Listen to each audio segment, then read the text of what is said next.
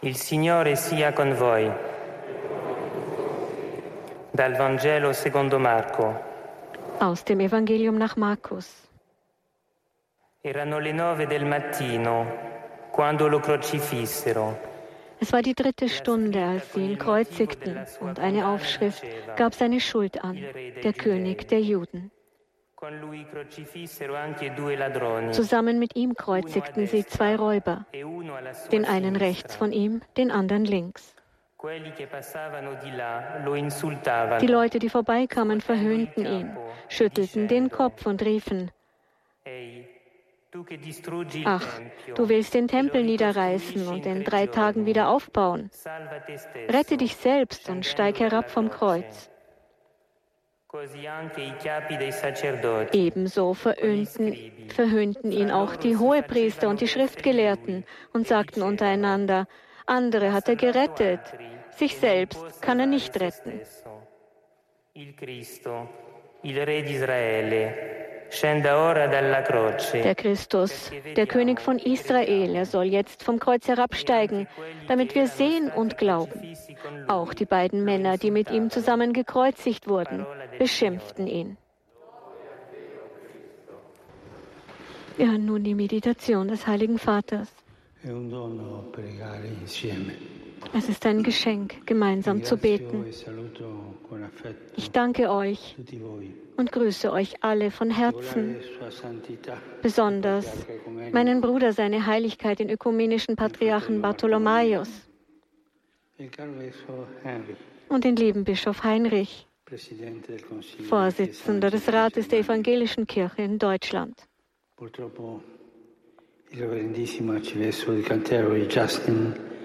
Erzbischof von Canterbury, Justin Welby konnte leider wegen der Pandemie heute nicht hierher kommen.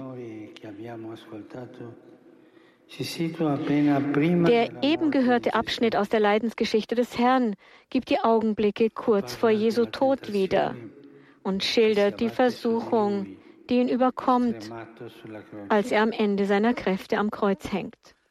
E er durchlebt Momente schlimmsten Schmerzes und größter Liebe, während ihm die Menge gnadenlos immer wieder Rette dich selbst entgegenschmettert. Es ist die zentrale Versuchung, die alle, auch uns Christen, befällt. Die Versuchung, nur an das eigene Heil oder das einer bestimmten Gruppierung zu denken, nur die eigenen Probleme und Interessen im Kopf zu haben, während alles andere nicht zählt. Das ist ein sehr menschlicher, aber böser Instinkt und er stellt die letzte Herausforderung für den gekreuzigten Gott dar. Rette dich selbst. Das sagten als erste die Leute, die vorbeikamen. Das waren einfache Menschen, die gehört hatten, wie Jesus sprach und Wunder wirkte. Jetzt sagen sie zu ihm, rette dich selbst und steig herab vom Kreuz. Sie hatten kein Mitleid, sondern wollten ein Wunder. Sie wollten sehen, wie er vom Kreuz herabsteigt. Vielleicht hätten manchmal auch wir lieber einen spektakulären Gott als einen barmherzigen, lieber einen Gott, der in den Augen der Welt stark ist, der sich mit Gewalt durchsetzt und außer Gefecht setzt, wer uns Böses antun will. Ma questo non è Dio, è il nostro Io. Aber das ist nicht Gott, sondern unser eigenes Ego. Wie oft wünschen wir uns einen Gott nach unseren Maßstäben, anstatt dass wir uns Gottes Maßstäben anpassen. Einen Gott so wie wir, anstatt dass wir wie er werden. Aber so ziehen wir der Gottesverehrung den Kult des Ich vor.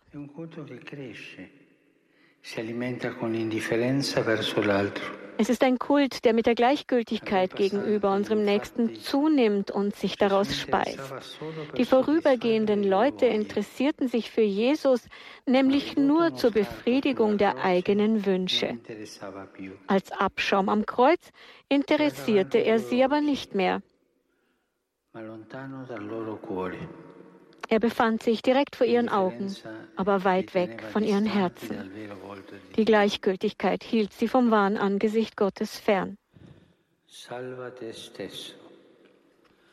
Rette dich selbst. Als nächstes treten die Hohepriester und Schriftgelehrten vor. Sie waren es, die Jesus verurteilt hatten, weil er eine Gefahr für sie darstellte. Aber wir alle sind Spezialisten, andere ans Kreuz zu schlagen, nur um uns selbst zu retten. Jesus dagegen lässt sich ans Kreuz nageln, um uns zu lehren, das Böse nicht auf den Nächsten abzuwälzen. Die Religionsführer beschuldigen ihn gerade wegen der anderen. Andere hat er gerettet, sich selbst kann er nicht retten. Sie kannten Jesus. Sie erinnerten sich an die Heilungen und Befreiungen, die er gewirkt hatte und sie ziehen einen tückischen Schluss. Sie unterstellen, dass es nichts bringt, die anderen zu heilen oder ihnen zu helfen. Denn er, der sich so sehr für die anderen aufgeopfert hat, verliert sein eigenes Leben. Es ist eine höhnische Anklage, die sich religiöser Begriffe bedient, wenn sie zweimal das Verb retten verwendet. Aber das Evangelium des Rette dich selbst ist nicht das Evangelium des Heils. Es ist das falscheste, unechte Evangelium, das den anderen das Kreuz auferlegt. Das wahre Evangelium hingegen nimmt die Kreuze der anderen auf die eigene Schulter. Rette dich selbst. Zum Schluss beteiligen sich auch noch die mit Jesus gekreuzigten an dieser herausfordernden Stimmung gegen ihn. Wie leicht ist es doch zu kritisieren, gegen jemanden zu sprechen, das Schlechte beim Nächsten und nicht bei sich selbst zu sehen und letztendlich die Schuld auf die Schwachen und Ausgegrenzten abzuwälzen. Aber warum sind die Mitgekreuzigten auf Jesus wütend? Weil er sie nicht vom Kreuz befreit. Sie sagen ihm, rette dich selbst und auch uns. Sie suchen Jesus nur zur Lösung ihrer Probleme.